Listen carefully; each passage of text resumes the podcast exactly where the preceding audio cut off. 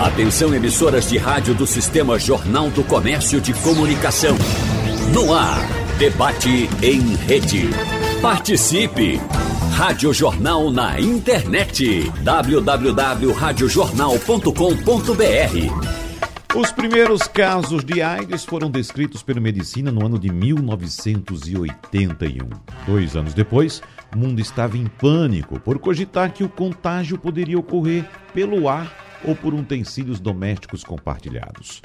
Muito se avançou desde então em relação ao conhecimento sobre a infecção, aos tratamentos e também às formas de prevenção. Mesmo assim, cerca de 680 mil pessoas morreram de doenças relacionadas à síndrome no ano passado. E, apesar da difusão de informações sobre o assunto, cidadãos que convivem com o vírus HIV ainda precisam lidar muitas vezes com o preconceito. No debate de hoje, vamos conversar com especialistas sobre o que mudou em 40 anos de AIDS no mundo e o que ainda precisa ou o que vai mudar. Por isso, nós agradecemos aqui a presença em nosso debate hoje da gerente do Programa Estadual de IST, AIDS, Hepatites Virais da Secretaria Estadual de Saúde de Pernambuco, Camila Dantas. Doutora Camila, seja bem-vinda. Bom dia para a senhora. Bom dia, Wagner. Bom dia a todos que também estão aqui presente. Muito obrigado pela sua presença. A gente agradece também a presença da assessora jurídica da ONG Gestos, Soro Positividade, Comunicação e Gênero, Cariana Guérios. Doutora Cariana, seja bem-vinda. Bom dia para a senhora. Bom dia, bom dia, Wagner. Bom dia, Camila, bom dia, doutora Ana, e bom dia a todos e todas e todos seus ouvintes. E a gente conversa também com a médica epidemiologista, professora da Universidade de Pernambuco e pesquisadora da Fiocruz, doutora Ana Brito, que pela sua roupa, doutora Ana, acho que a senhora continua ainda em Portugal, não é isso? Bom dia para a senhora, seja bem-vinda também. Bom dia, Wagner, bom dia às colegas Camila e Cariana. É, bom dia aos assistentes e ouvintes de todas os gêneros e identidades é, do, do Pernambuco e fora do, de Pernambuco. Com, com certeza ainda continuo em Portugal e veja que, que eu não me excluí de participar desse debate, porque, da mesma forma que a AIDS completa 40 anos, há 40 anos eu também mudei muito, uhum. desde o início dos primeiros casos de AIDS no Brasil. É. Doutora Ana, tivemos é, certamente muitos avanços nesse período de quatro décadas, né? Uh, desde as informações iniciais, como é habitual em toda epidemia, no caso, atualmente, pandemias, a gente sabe, o começo era um momento de muita desinformação, ninguém sabia muito o que fazer. E com a AIDS, naquele período, também foi da mesma forma. E era um período muito diferente do nosso. As, a, os meios de comunicação não tinham a eficiência que nós temos hoje, não tinha a rapidez, a velocidade, as pessoas não tinham acesso à informação como tem hoje.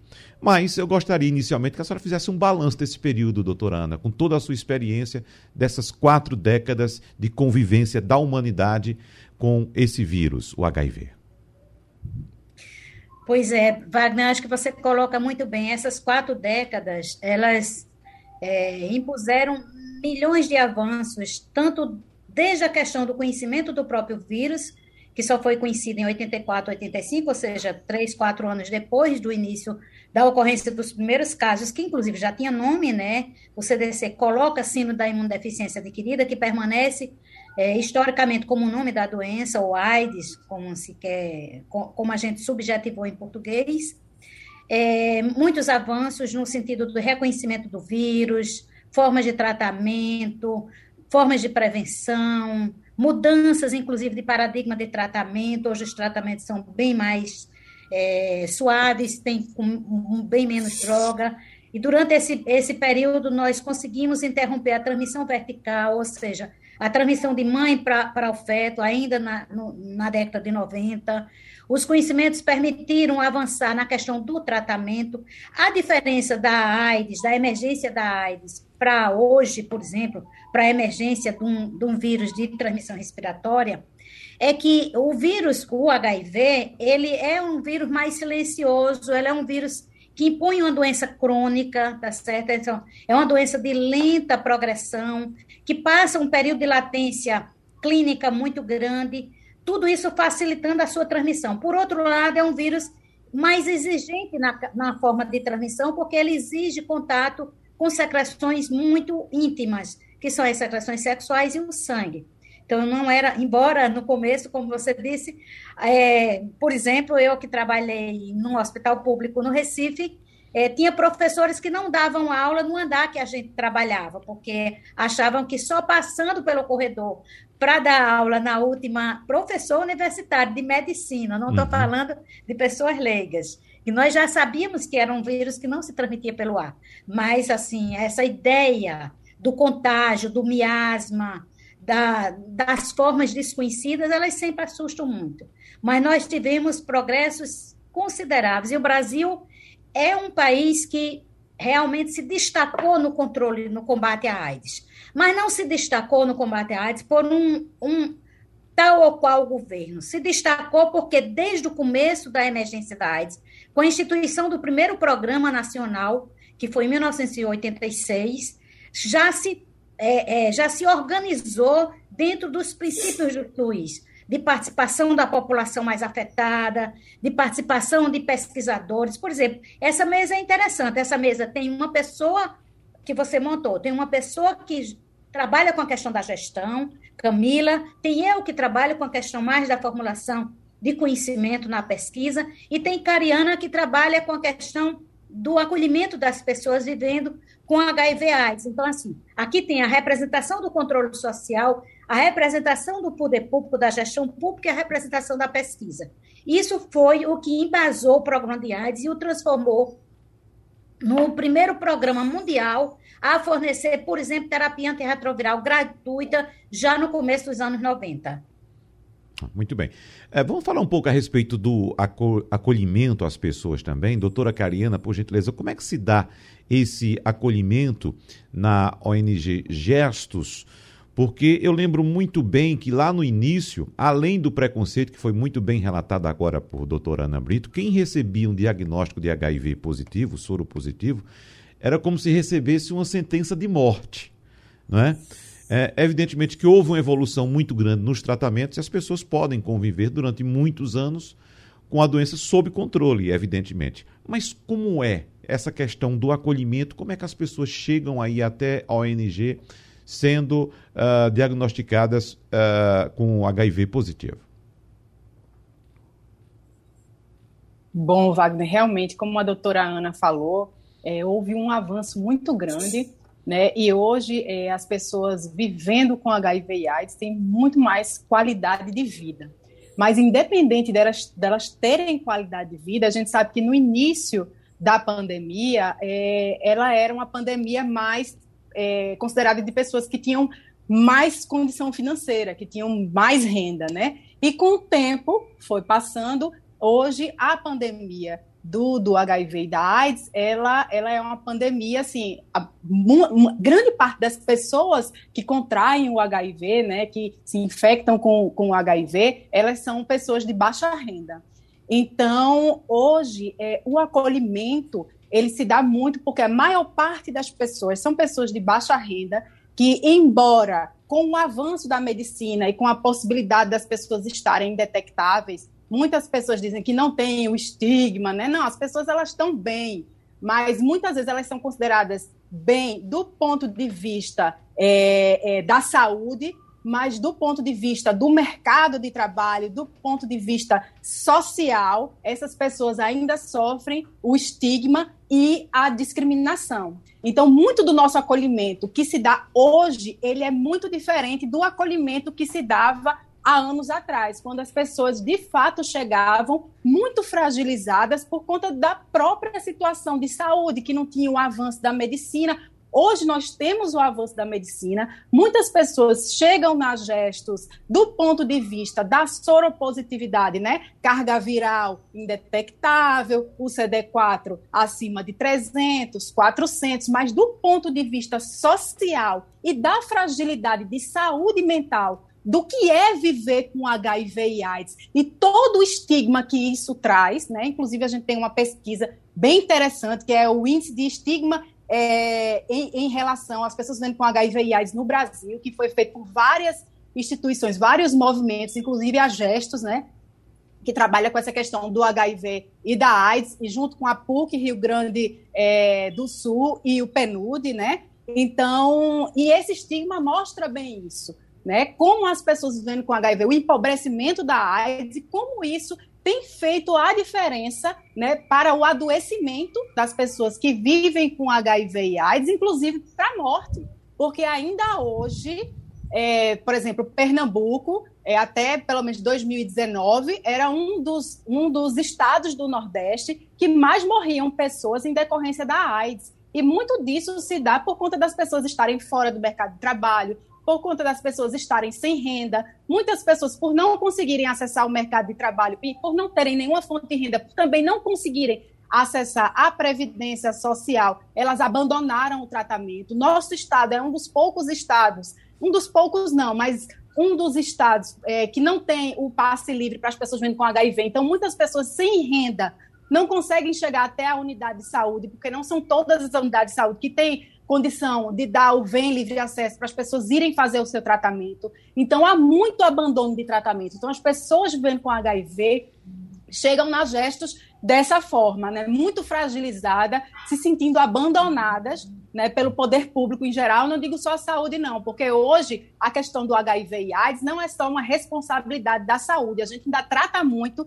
a questão da política pública de HIV e AIDS como responsabilidade apenas da saúde. Uhum. Isso é uma responsabilidade de todas as pastas, da previdência social, do trabalho, da educação e da saúde também. Né? Veja só, é, doutora Ana falou bem que você chamou aqui uma pessoa do poder público, né? tem doutora Ana, do ponto de vista da saúde, uma pessoa do, do da, é, né, da, da, da sociedade civil, mas também seria. A gente ainda trata, veja, quando você pensou em chamar uma pessoa da gestão, você pensou logo em chamar uma pessoa da saúde. A gente liga muito as questões do HIV e da AIDS com as questões da saúde. Lógico que a saúde é primordial, mas não é só isso. Então, as pessoas chegam nas gestos muito fragilizadas, né? sem emprego, é, sem nenhuma fonte de renda, porque essas pessoas vivem num limbo. Para o INSS, elas têm condição de trabalhar, e para o mercado, elas não têm condição de trabalhar porque elas não têm o perfil de trabalhador que hoje a sociedade capitalista que a gente vive requer. Porque as pessoas com HIV precisam se afastar para ir para as consultas médicas frequentes, não só do infectologista, mas outros problemas de saúde, que muitas vezes os efeitos colaterais dos medicamentos é, trazem, né, como problemas de saúde mental. Vários fazem tratamentos com psiquiatra, enfim, tem problemas de dislipidemia, várias questões.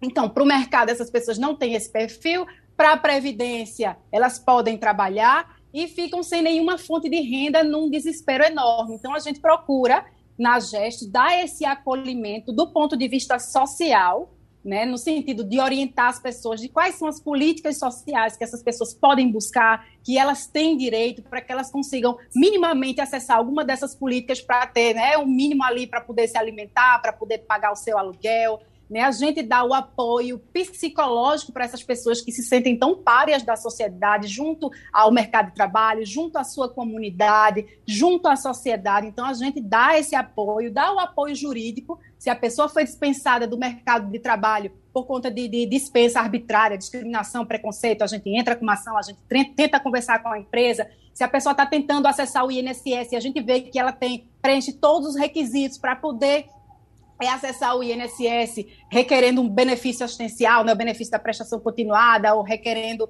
um auxílio-doença, uma aposentadoria por invalidez, a gente vai atrás. Enfim, a gente dá todas as orientações, né? Tem o nosso setor psicológico, enfim, então a gente procura dar uma. Tem também os nossos grupos de, de ajuda mútua e tem o nosso grupo educativo, onde a gente informa e empodera pessoas vivendo com HIV, que muitas vezes chegam bem fragilizados lá na GEST, mas a partir da, de, dessa, desse acesso à informação, né? Essas pessoas se empoderam e hoje já estão repassando essa informação para outras pessoas vivendo com HIV, porque a gente sabe que nem sempre as redes sociais chegam em todos os lugares. Então, a gente acha importante fazer o trabalho nas redes sociais, obviamente, mas também fazer o trabalho boca a boca, uhum. dentro das comunidades, dentro dos hospitais, para que outras pessoas também saibam que elas têm direitos, que elas conseguem acessar direitos e dos próprios pares, porque uma coisa é uma pessoa que não vive com HIV falando para outra que vive. E outra coisa são duas pessoas com HIV falando da sua vida, falando das suas experiências. Fica muito mais fácil daquela pessoa é, se sentir é, legítima e, e, e, e ter essa, esse estímulo para correr atrás dos seus direitos. Então, é esse um pouco do trabalho que a gente faz. Mas quem quiser saber mais, vai lá, acessa o site da Gestos, né? Que é o gestospe.org tá bom? Que tem muito mais informações. Então vamos conhecer um pouco agora o, o trabalho do Programa Estadual de ST AIDS Hepatites Virais da Secretaria Estadual de Saúde de Pernambuco com a doutora Camila Dantas, mas a senhora fica à vontade também para fazer algum comentário sobre o que foi já colocado aqui por doutora Ana Brito e por doutora Cariana, doutora Camila. Fica à vontade, por favor. Obrigada, Wagner. Então, sobre o programa, né, hoje a gente tem um, uma política muito bem estruturada que ela passeia pelas diversas etapas do processo de adoecimento, desde a prevenção até a fase de tratamento. Então, o que a gente fala de prevenção hoje, que era falado antes, antes era apenas aquela imposição do uso do preservativo, né, do uso camisinha, uso camisinha. Hoje a gente tem uma modalidade de prevenção que ela é muito mais ampla, que é o que a gente chama de trabalho de prevenção combinada, que é combinar estratégias diferentes, né, que se adequam ao estilo de vida e ao modo de dar e sentir prazer de cada usuário, usuário, usuário, né, que está aí buscando o aquilo que seja mais interessante, que possa ter uma melhor adesão para se evitar a infecção pelo HIV.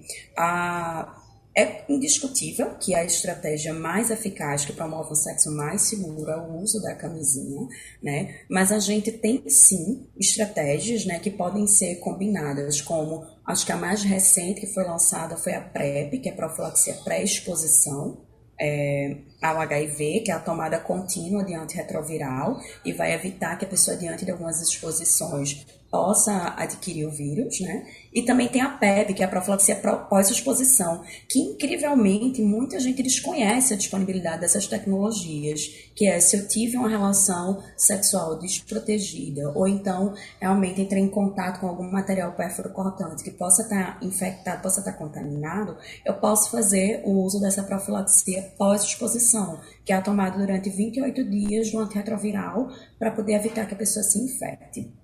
É, Ana trouxe uma coisa muito interessante na fala dela, que foi a prevenção da transmissão vertical. Né? A gente tem aí um protocolo, pode ser aplicado a pessoas gestantes, é, eu vou me referir a pessoas gestantes para poder considerar também que a gente tem homens trans que podem estar gestando, né? Então, pessoas gestantes podem fazer o uso é, dos antirretrovirais durante gestação, no momento do parto, né? O bebê também vai fazer o uso de antirretroviral, vai se evitar o aleitamento né, humano, e aí a, o bebê ele não vai se infectar. Então, foi um avanço. Pessoas que vivem com HIV, elas podem sim é, gerar filhos né, e filhas, se for assim de seu desejo, ou mesmo que não seja, né? Então, existem estratégias que podem estar prevenindo. Então, a gente tem aí uma ampla, uma gama de estratégias que são eficazes e que estão disponíveis né, pela política de AIDS no Estado. A gente também trabalha fortemente com a questão do diagnóstico precoce, que eu acho que é uma da, das estratégias que a gente também vem atuando fortemente.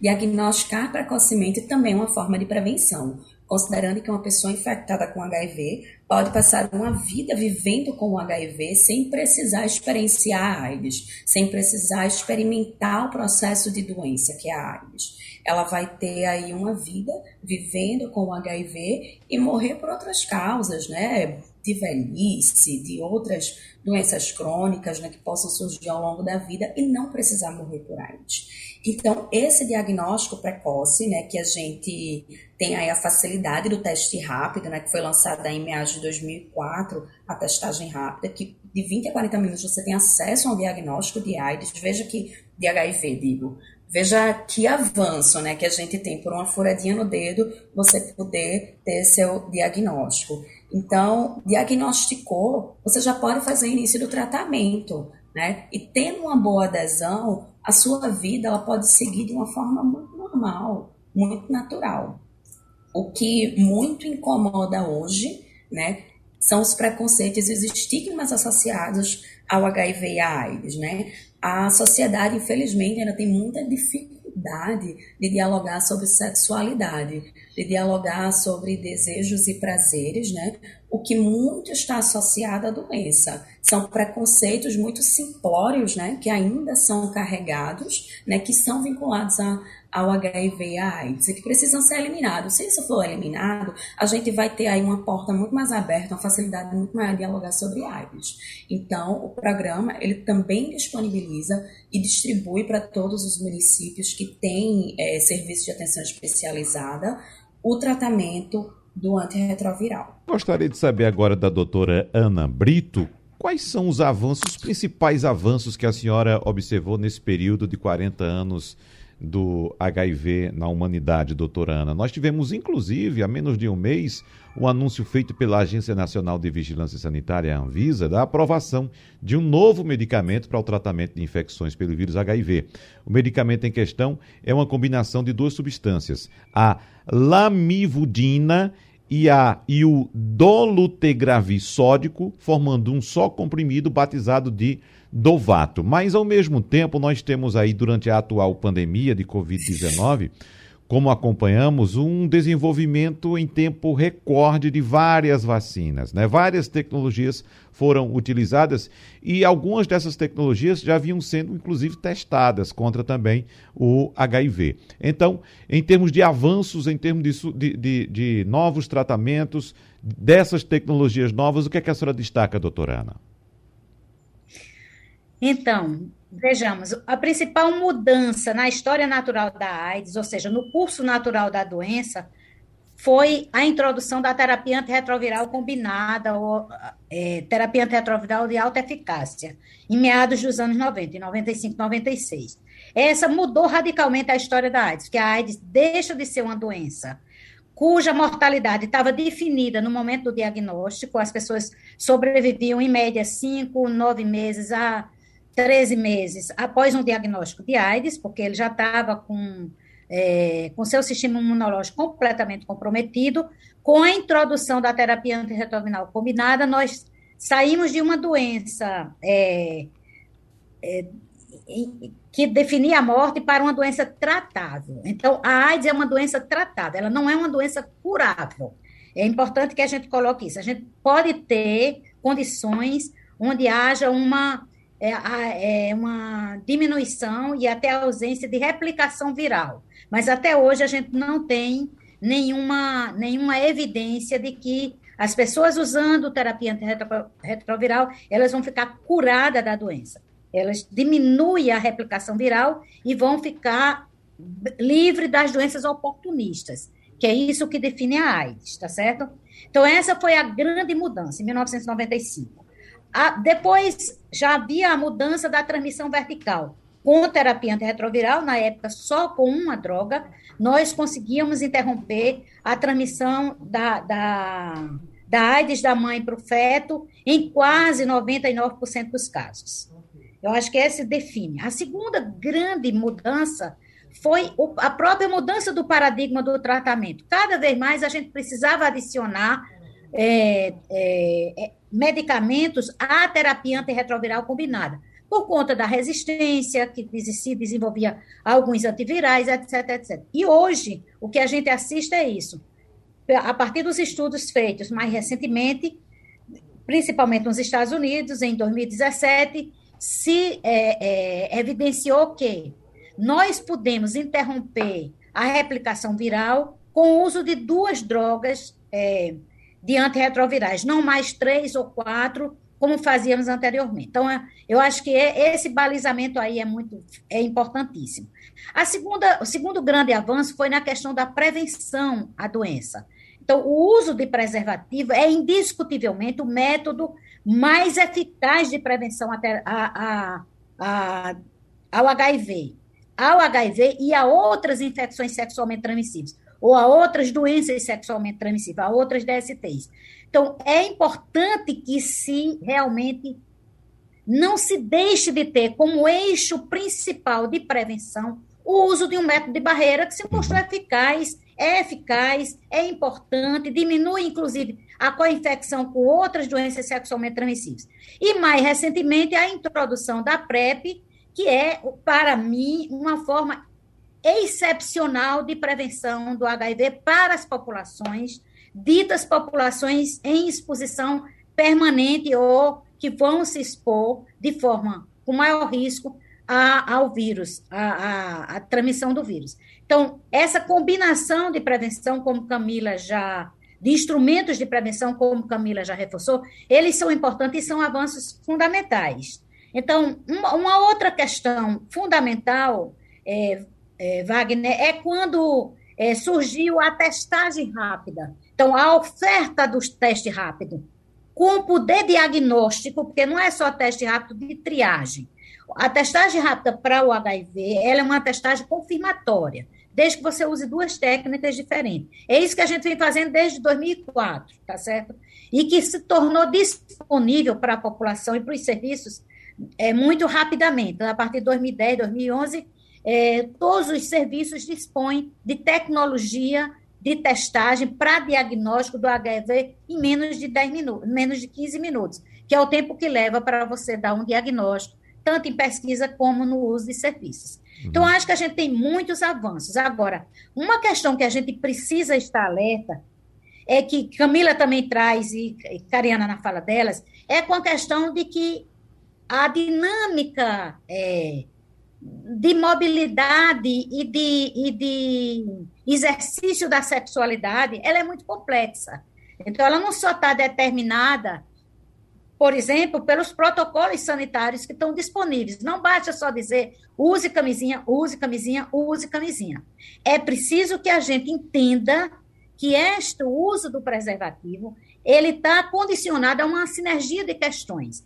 Uma delas, mais recentemente, e por isso que o, Hoje, a população mais jovem tem sido a, a população de maior preocupação para é, novas infecções do HIV, é que o, o, o, a questão da sexualidade, os novos arranjos é, sexuais não estavam postos no começo da pandemia. Por exemplo, não se discutia sequer sexo de mamãe e papai, porque o, a, a, o sexo era um tabu na discussão familiar. Quem traz a, a discussão da sexualidade para dentro dos lares foi a AIDS, infelizmente. Foi preciso ter uma doença, depois de uma revolução sexual de uso de contraceptivos, de inclusive de, de, de ter se deixado a camisinha de lado, nós tivemos que reabilitar a camisinha como método de barreira fundamental e que era importante também ter prazer com o uso da camisinha. As camisinhas, a tecnologia das camisinhas evoluiu muito, tá para permitir quase que um prazer pele a pele. Não é fácil, isso é, um, isso é uma educação. Então, os novos arranjos sexuais, as novas parcerias, as novas formas, inclusive, de apresentação dos desejos, das identidades, de gênero e de, de formas de, de multiplicidade de parceiros, tudo isso impõe uma nova, um novo debate. Agora, esse novo debate, ele surge exatamente no momento de muita dificuldade no nosso país sobretudo com retrocesso retrocesso moral, retrocesso político, retrocesso econômico. O próprio nome do programa, que foi Modelo Mundial de Prevenção da AIDS e de Tratamento para o Mundo, ele, ele sumiu a palavra AIDS. Hoje não existe mais o Programa Nacional ou o Departamento Nacional de Combate à, à Infecção pelo HIV-AIDS e outras DSTs e hepatites virais. Hoje o departamento é Departamento nem me lembro, é de doenças crônicas e ISTs. Uhum. Ou seja, doenças crônicas incorporaram tuberculose e hanseníase, que são doenças infecciosas crônicas importantes, mas que tem outro embasamento teórico, que tem outra base de, de, de, de, inclusive de prevenção. Quando você quer anular a importância de um problema, você invisibiliza esse problema. E, infelizmente, é isso que a gente está assistindo nesse momento no Brasil, assistindo uma um recrudescimento da infecção em populações é, ditas chamadas populações chaves, que são as mulheres profissionais do sexo, homens que fazem sexo com homens, travestis e mulheres trans, é, e jovens. A gente tem tido hoje uma pressão no número de novas infecções na população de 14 a 39 anos de idade. O que, pelos recursos que a gente tem disponível, não é, não é, não, não se justificam.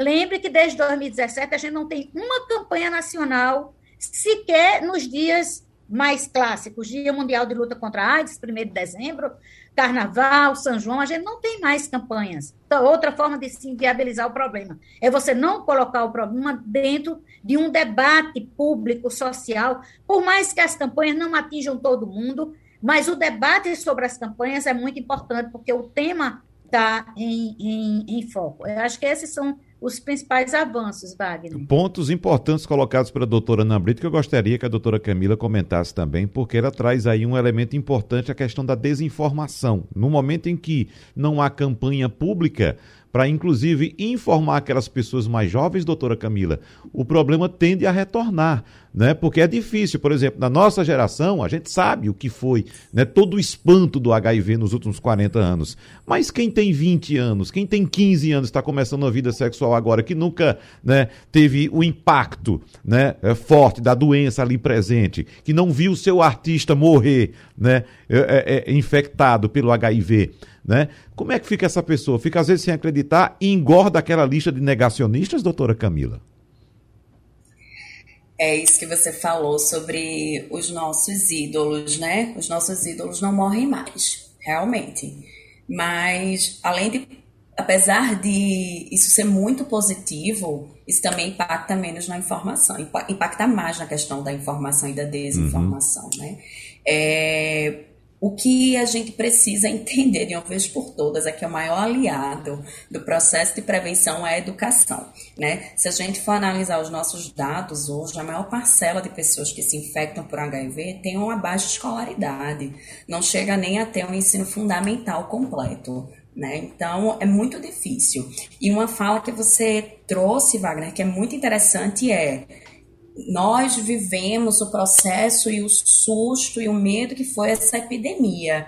Mas, incrivelmente, pessoas da nossa idade, né, pessoas mais velhas, ainda não sabem a importância do uso preservativo, né? Mesmo nas relações teoricamente monogâmicas, né? Que são firmadas lá civilmente em processo de monogamia. Então, assim, a gente ainda observa o processo de infecção e comunicação em relações que são ditas monogâmicas, né?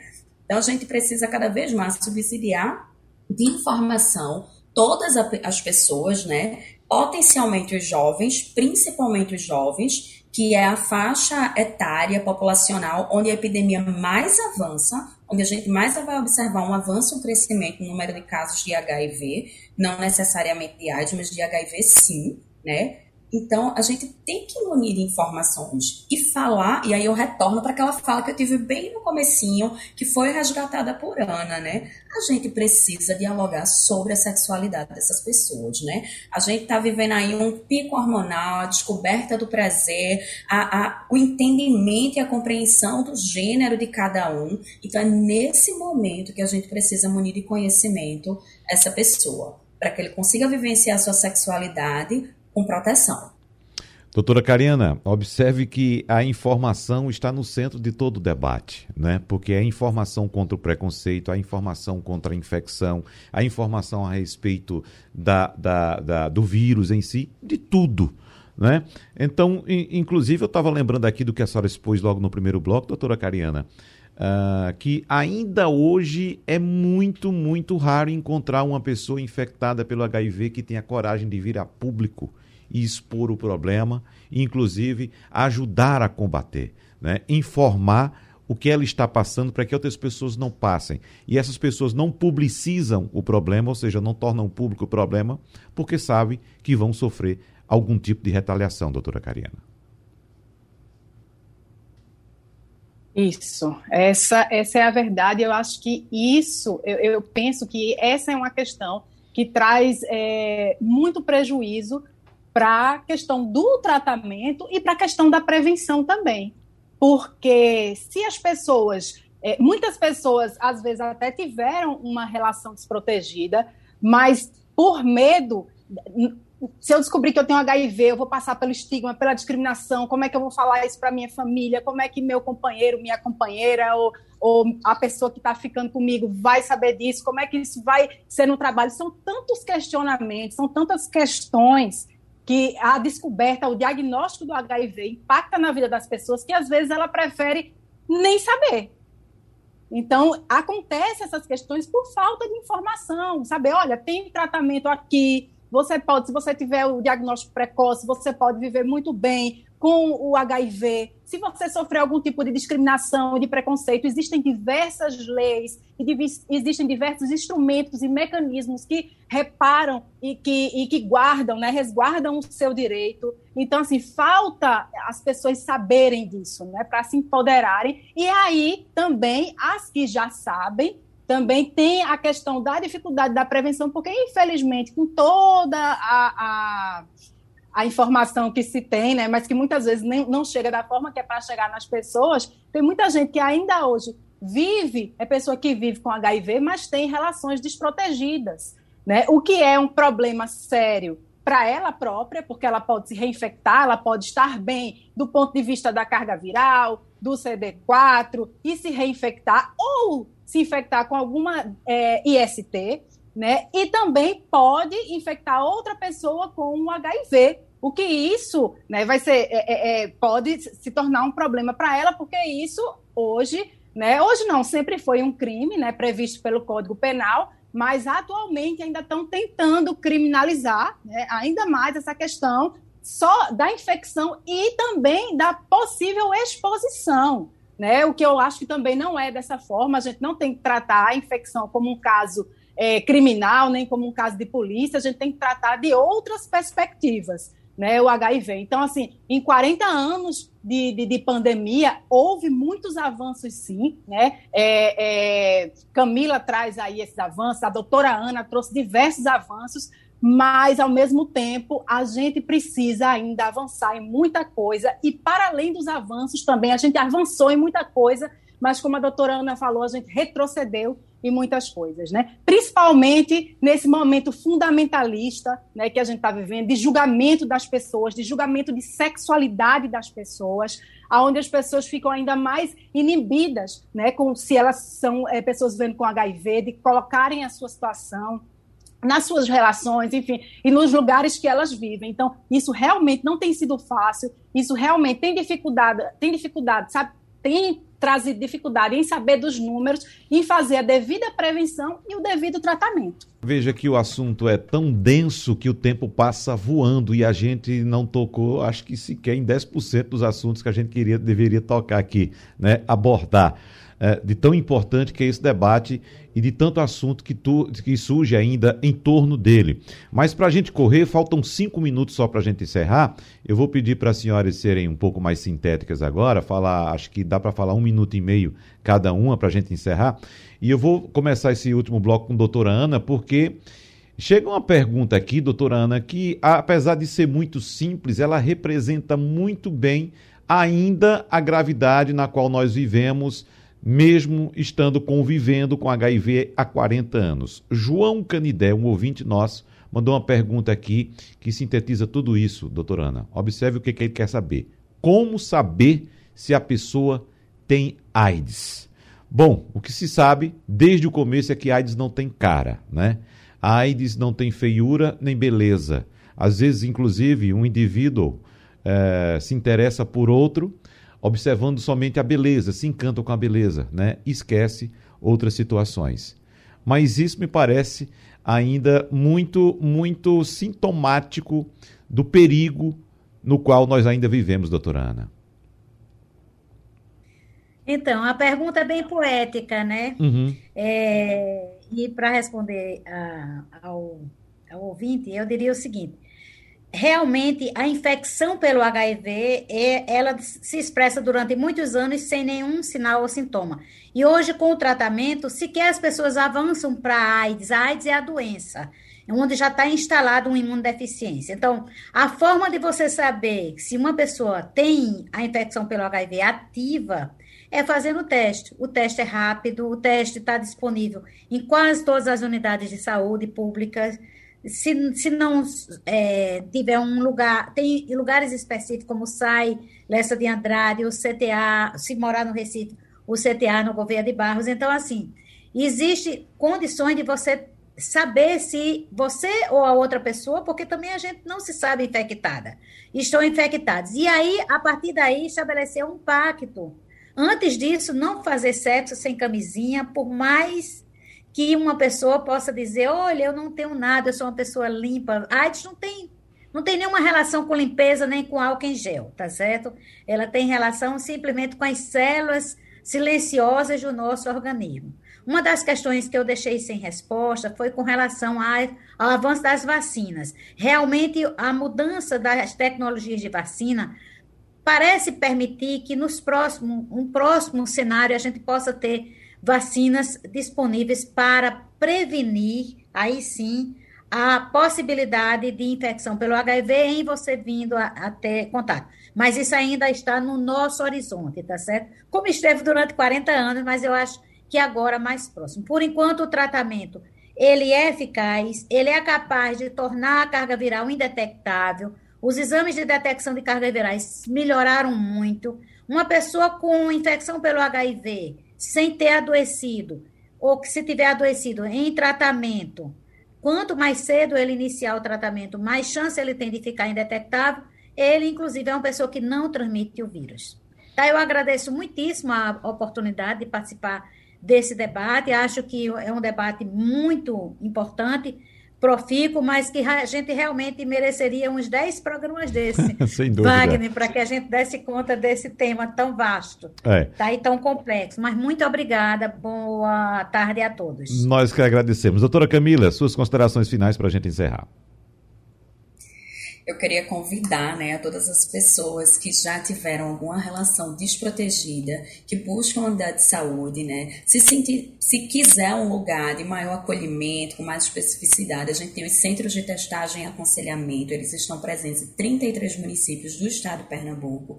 Isso pode ser verificado no site da Secretaria de Saúde. Né, faça o teste e tentem usar a camisinha, façam esse esforço. Se perceber algo, é um processo muito mais mental de bloqueios do que realmente processos físicos. Como a Ana trouxe, a gente teve aqui super avanços né, nos preservativos. Então, o preservativo está disponível também no SUS pode ser adquirido. E se existem outros tipos de exposição, outro tipo de, de, de como lidar, né? Tentar procurar outras tecnologias de prevenção que estão disponíveis. Isso fica meu convite e eu também agradeço, Wagner. Deixo aqui um beijo grande para Ana, um beijo grande para Cariana, que são pessoas muito queridas. Obrigada pela oportunidade. Muito obrigado, doutora Obrigada. Camila. Doutora Cariana, para a gente encerrar, uh, como encontrar a ONG Gestos e de que forma as pessoas podem entrar em contato com a ONG para buscar apoio, principalmente aquelas pessoas que sofrem discriminação?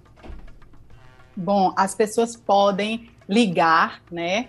Peguem a caneta, gente, 3421 7727 ou 3421 7670, certo? Ou então acessar o site da Gestos, que é o gestos www.gestos.org, tá? Lá tem todas as informações. O endereço da instituição é Rua dos Médicis, número 68, fica na Boa Vista, tá certo? Próximo ali é aquela é, boate, eu acho que é Metrópole, uhum. tá bom, gente? Então é bem fácil encontrar. Se vocês colocarem no Google, já aparece rapidamente as gestos, endereços gestos.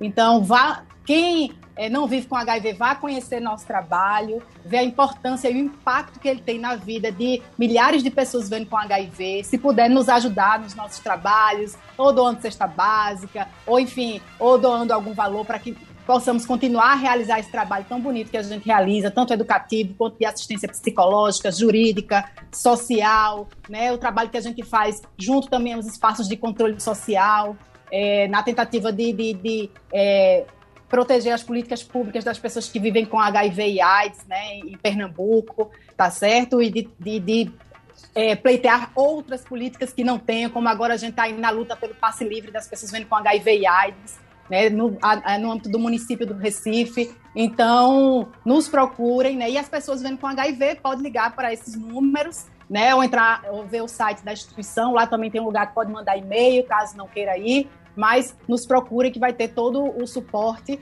né, que a Gestos sempre dá às pessoas que chegam lá precisando da nossa ajuda. Muito obrigado, assessora jurídica do NG Gestos, Cariana Guérios, também a gerente de programa do Programa Estadual de ST AIDS Hepatites Virais da Secretaria Estadual de Saúde de Pernambuco, Camila Dantas, e a médica epidemiologista, professora da Universidade de Pernambuco e pesquisadora da Fiocruz, Ana Brito. Os nossos sinceros agradecimentos, debate riquíssimo, muito importante, evidentemente que a gente vai se encontrar em outras oportunidades. Muito obrigado mais uma vez. Sugestão ou comentário sobre o programa que você acaba de ouvir, envie para o nosso WhatsApp 99147 8520.